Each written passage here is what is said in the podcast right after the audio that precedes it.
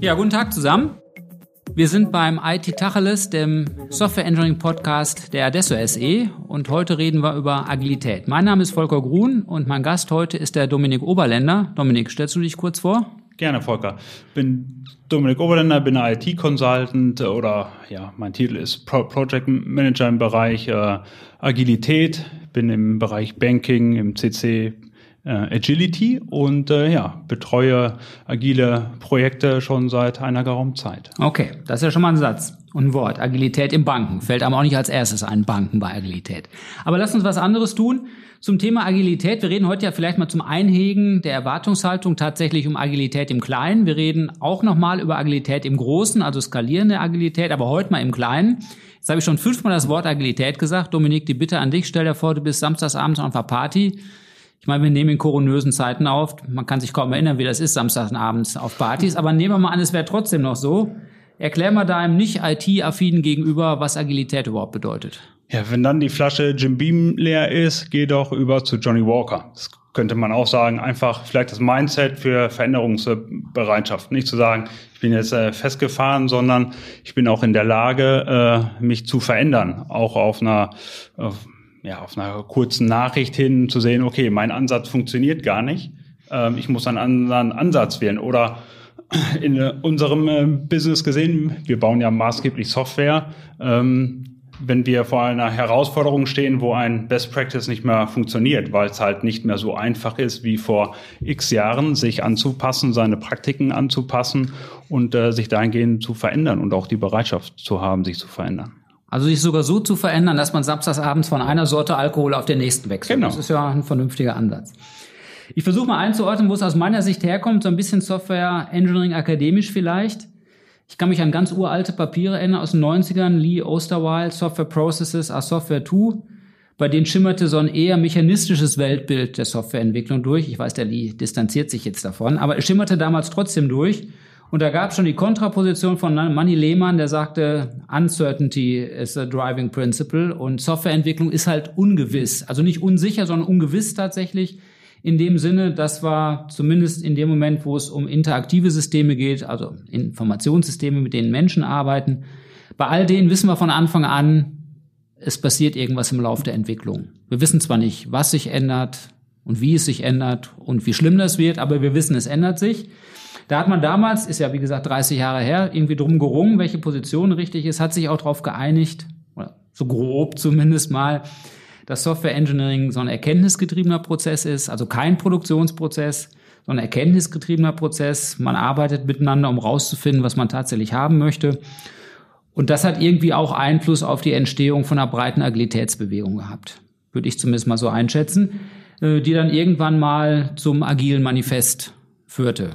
Was ist denn das agile Manifest? Vielleicht reden wir gleich mal über die Einzelheiten, aber vielleicht kannst du es einmal grob einsortieren. Ja, das agile Manifest ist quasi so die Basis äh, von dessen, ähm, was man so aus der klassischen Welt sieht, dass man sagt, wir bewegen uns in dem Dreieck äh, Time, Budget and Quality, dass halt nicht mehr die Prozesse maßgeblich äh, federführend sind, sondern vielmehr der Produktwert steht und dass man flexibler darüber hinweggehen kann. Es sind halt zwölf Prinzipien, die vorgegeben sind, ähm, wie man äh, ja agil nicht nur Software entwickelt, ich meine, da kommt's her, aber es ist auch heutzutage schon viel breiter gefasst als nur in der Softwareentwicklung.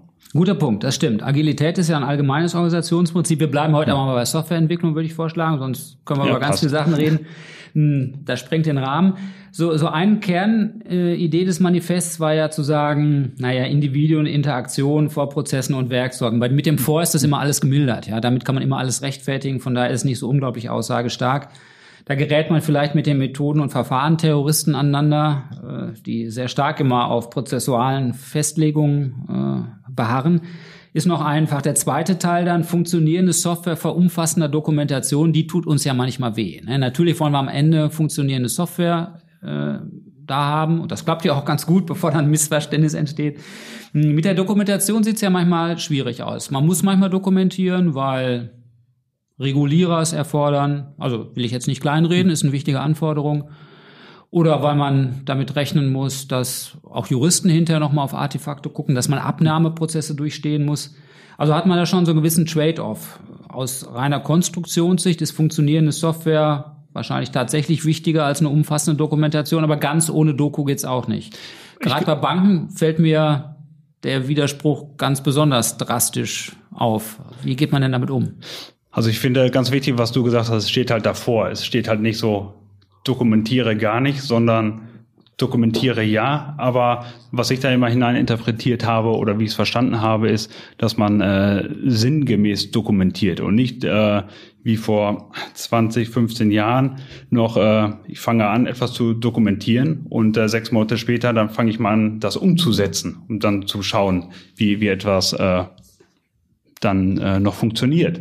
Ähm, die Dokumentation ist äh, auch bei der, egal welche agile Vor Vorgehensweise wir, wir anwenden, welches Fra Framework wir nehmen, ist nach wie vor essentiell. Ich glaube nur, dass die Interaktion mit dem Entwicklungsteam äh, viel früher stattfindet. Vorher waren die BAs in ihren Phasen äh, festgesetzt, zwei, drei Monate eingeschlossen, haben natürlich mit den Fachbereichen gesprochen, haben eine umfassende Doku geschrieben, die danach an die Entwickler gegangen ist.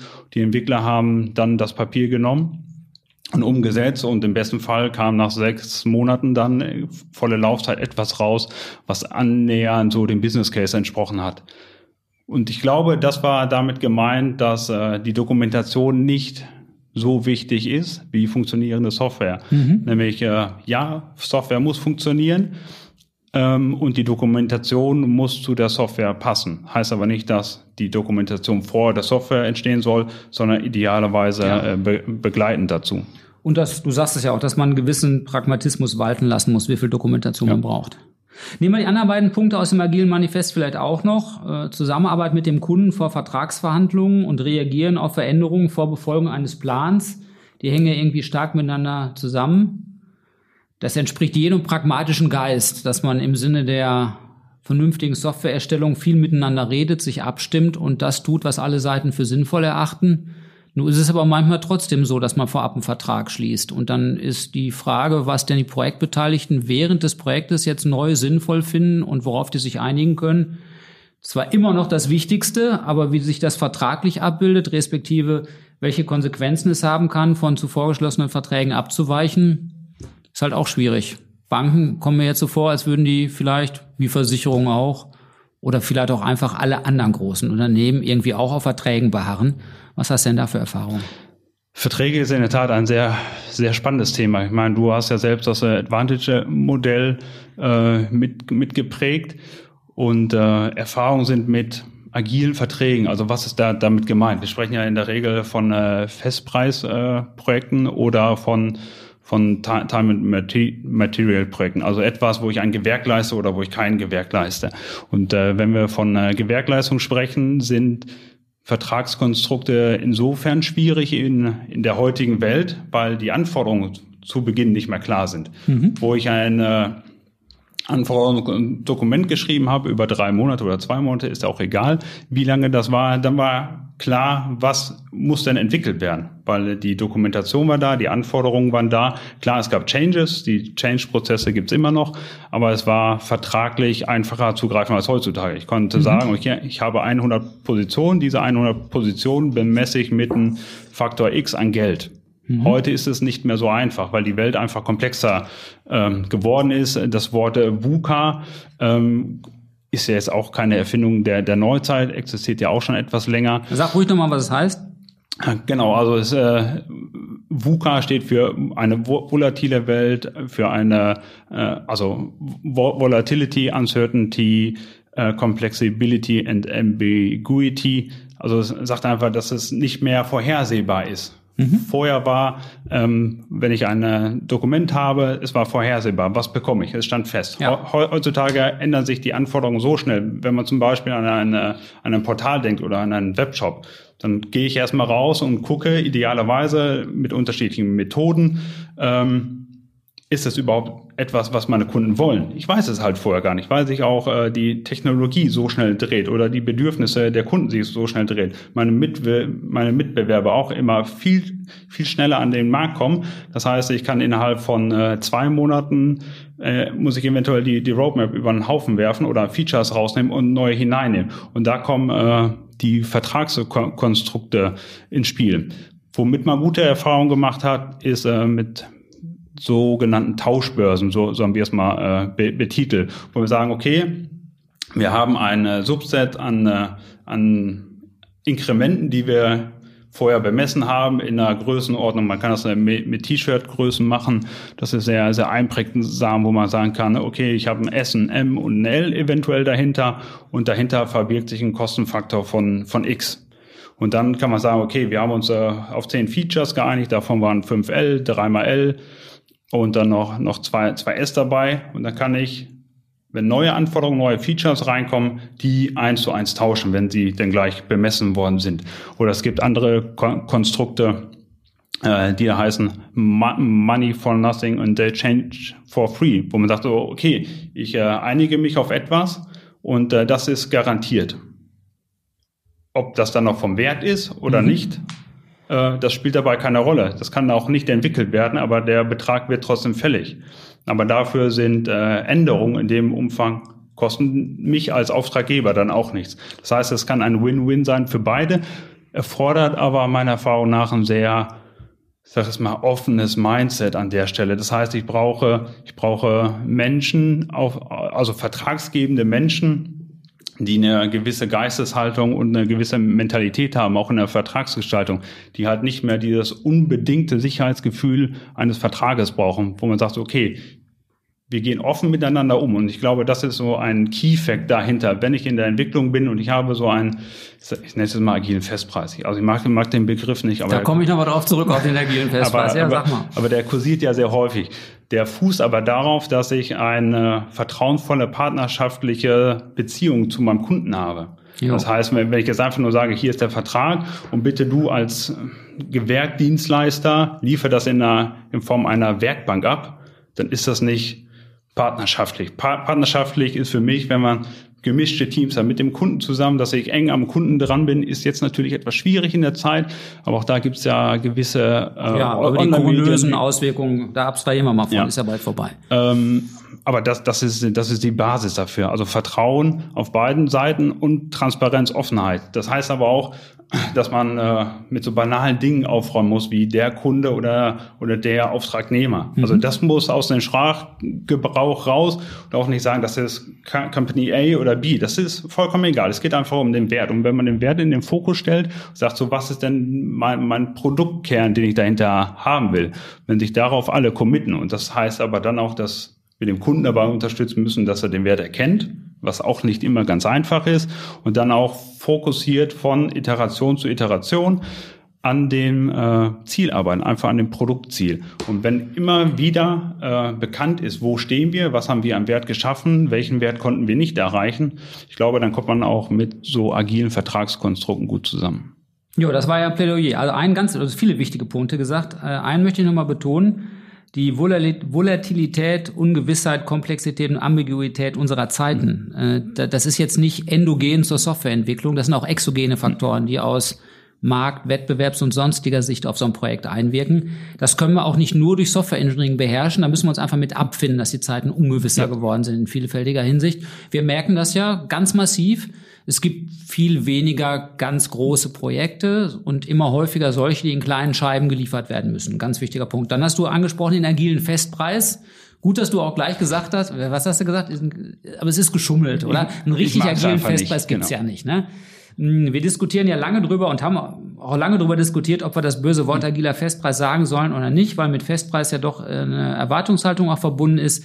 Wenn man es halbwegs agil durchhält, ist es halt ein Modell, in dem man mit den zusätzlich auftretenden Kosten, egal nach oben oder nach unten, gemeinschaftlich und kooperativ umgeht. Und das führt dann zu Advantage. Danke, dass du das angesprochen hast. Das ist ja unser Modell, also das Adesso-Modell, um zu sagen, Auftraggeber und Auftragnehmer werden durch Mechanismen auf eine schlanke Software verpflichtet. Das heißt, wenn man mit weniger Aufwand den Software-Nutzen stiftet, dann haben da beide was von. Natürlich hat der Auftraggeber mehr davon, weil viel weniger Aufwand geleistet werden muss, aber der Auftragnehmer, der vielleicht dazu beigetragen hat, eine schlanke Lösung zu suchen, hat halt auch was davon. Mm, und das scheint mir ein ganz wichtiges Element, diese Einvernehmlichkeit der Interessen im Hinblick auf schlanke Software.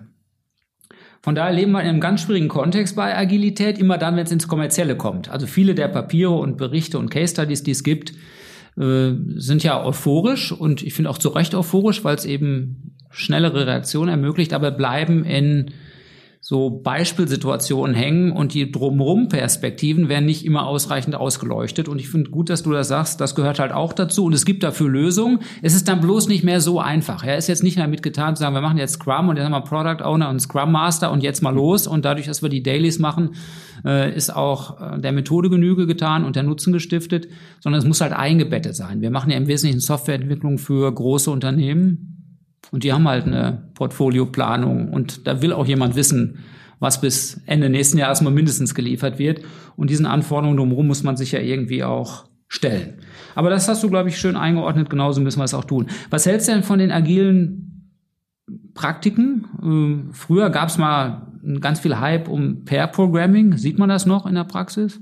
Ja, ich bin persönlich ein großer Freund davon, kommt nur in einer, ich sag mal, in einer Umgebung, wo der Glaube an die Agilität oder agile Methoden nicht ganz so da ist, immer in die Budgetfrage hinein. Ne? Ja, aber wenn jetzt zwei Entwickler daran arbeiten, dann kostet das ja doppelt so viel. Genau, wie beim Podcast. Wenn zwei sich unterhalten, ist doppelt so teuer, als wenn nur einer redet. aber ja aber ich finde das einfach äh, zu, zu kurz äh, gedacht, weil die Idee dahinter, die wird häufig nicht, nicht breit getreten. Also die Idee dahinter, hinter Pair Programming für mich ist ja, dass ich A, eine geteilte Codebasis habe, sprich ich habe eine... Äh, warte mal, einmal dazwischen mit, mit Collective Code Ownership, dass die auch beide alleine rumfummeln dürfen? Nach meinem Verständnis ja. Also mhm. das ganze Team muss eine, ein Collective Code, Code Ownership haben. Ansonsten habe ich ja gar kein Teamgedanken. Also wenn jeder seinen Snippel mhm. an Code hat und mhm. das dann alle sieben Tage, 14 Tage, 28 Tage mal zusammen mercht, habe ich ja kein, äh, also kein, kein äh, geteilte, kein, keine geteilte Verantwortung.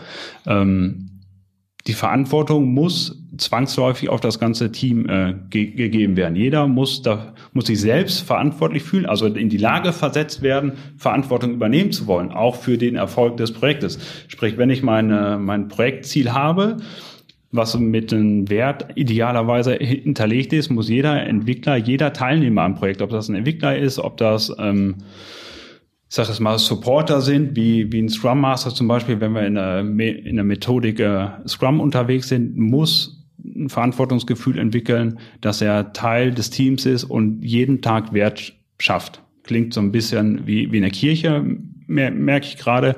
Aber ähm, Vertrauensbasis ist, glaube ich, ja, so das, hilft nichts. das Wichtigste. In der Tat, in der Tat. Bin ich 100 Prozent bei dir. Ich, ich kann mich an eine Situation erinnern, da haben wir mal für ein großes Projekt einen Vertrag geschlossen und waren uns einig, es soll auch einigermaßen agil äh, vonstatten gehen. Und wir hatten Juristen dabei, die haben aber irgendwann aus dem Raum geschickt, weil wir sonst nie fertig geworden wären. Und dann haben wir einfach unabhängig von diesem juristischen Ratenvertrag unterschrieben. Also sowohl der, auf der Adesso-Seite als auch auf der Versichererseite waren Versicherer damals. Mm, und der Vertrag war der schlauste, den wir je getroffen haben. Also für beide Seiten, ja, weil Juristen, keiner der Juristen konnte sich austoben und der Vertrag war durchdrungen von agilem Gedankengut. Hat aber nur geklappt, ganz klar, weil die Hand, die vertragsschließenden Parteien ordentlich miteinander umgegangen sind. Wenn wir da später Juristen dran gelassen hätten, wäre das ein Gemetzel geworden. Ja, das wäre wahrscheinlich völlig unzureichendes Vertragskonstrukt. Aber mit dem Vertrauen dabei konnte man dieses agile Gedankengut tatsächlich gut umsetzen. Lass uns einmal gucken. Äh, wir reden ja viel von gezähmter Agilität. Also ich rede viel von gezähmter Agilität, sorry. Mm, in der Idee halt zu sagen, naja, ganz wilder, agiler Stalinismus äh, ist halt im Wesentlichen eher Stalinismus als agil und damit von vornherein nicht so positiv konnotiert. Mm, deshalb ein bisschen Zähmung, damit es keine wilden Flausen hm. schlägt und das Ganze einigermaßen im Zaum hält und eben auch in großen Organisationen anwendbar bleibt stellt sich dann die Frage, wenn man jetzt auf ein Projekt guckt, äh, wie viel Agilität darf denn rein und wie viel Zähmung tut Not? Ähm, ja, sag du doch. Ich glaube, die wichtigste Phase ist da die Initialisierungsphase. Ich meine, das PMI hat ja den Standard für, für Projektmanagement vorgegeben und wir machen uns nichts vor. Wir bewegen uns halt immer in diesen fünf Phasen. Und die erste Phase ist nun mal die Initialisierung.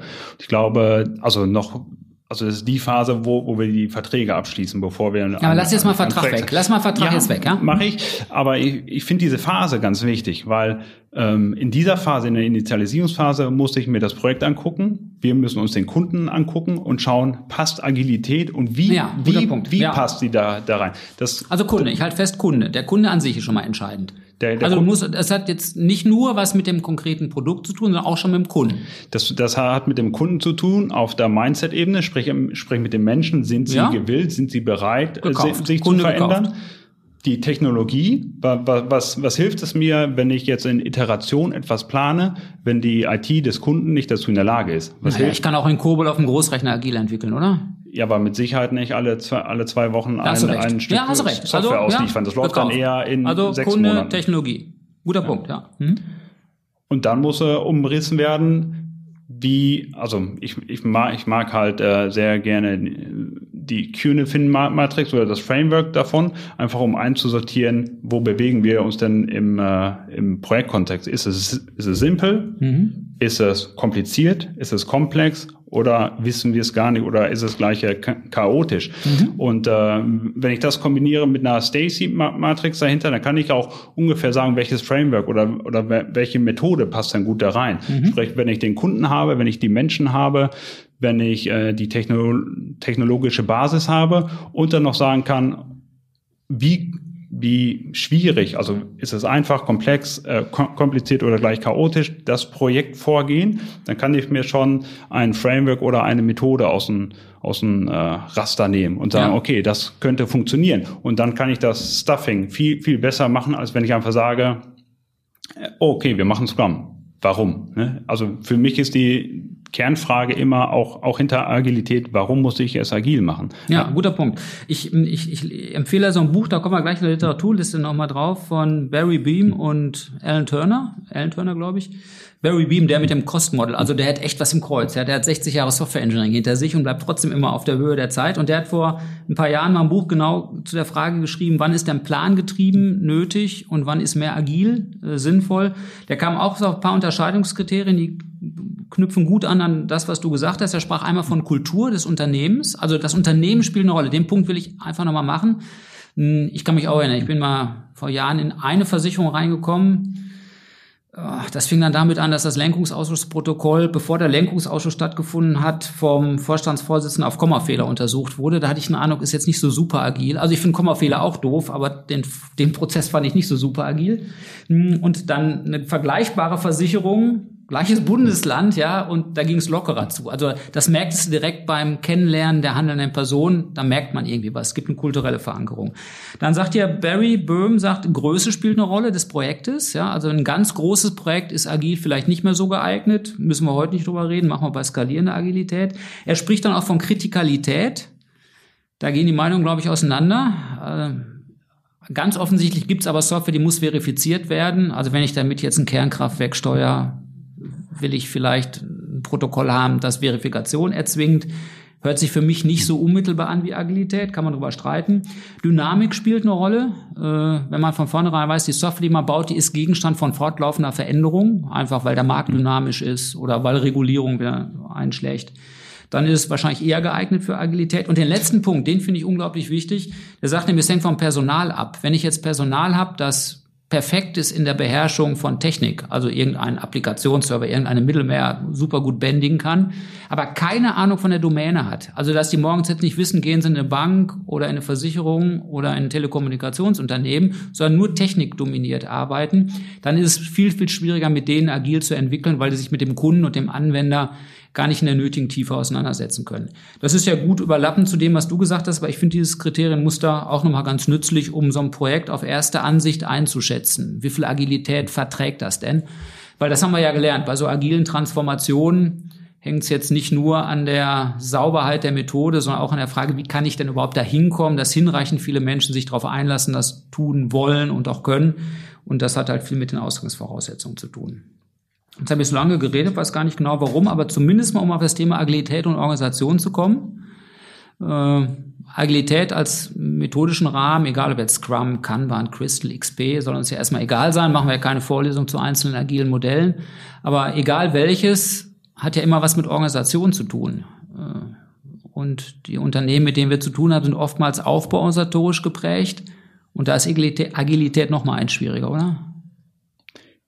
Ja, aber da, ich meine, das hast du ja schon angesprochen, da müssen wir erstmal differenzieren, über welche Agilität sprechen wir. Rein auf einer Projektinsel. Also, sehr, sehr guter Punkt. Also, recht, also ja. setzen wir einfach nur, nur ein Projekt um innerhalb einer Aufbauorganisation oder sind wir tatsächlich in einem Transformationsprozess mit dem Kunden, der sich hin von einer Aufbauorganisation hin zu einer agilen Organisation, hin zu einer selbstlernenden, stetig lernenden Organisation entwickeln will. Und dann kommen ja so Frameworks hin, wie du ja schon angesprochen hast, die dann im nächsten Podcast thematisieren werdet, wie Safe zum Beispiel, ja. was ja gar nichts mehr mit Teamebene zu tun hat. Und äh, da sind ja die äh, Frameworks und Methoden, wie die auf Teamebene eingesetzt werden, ja egal.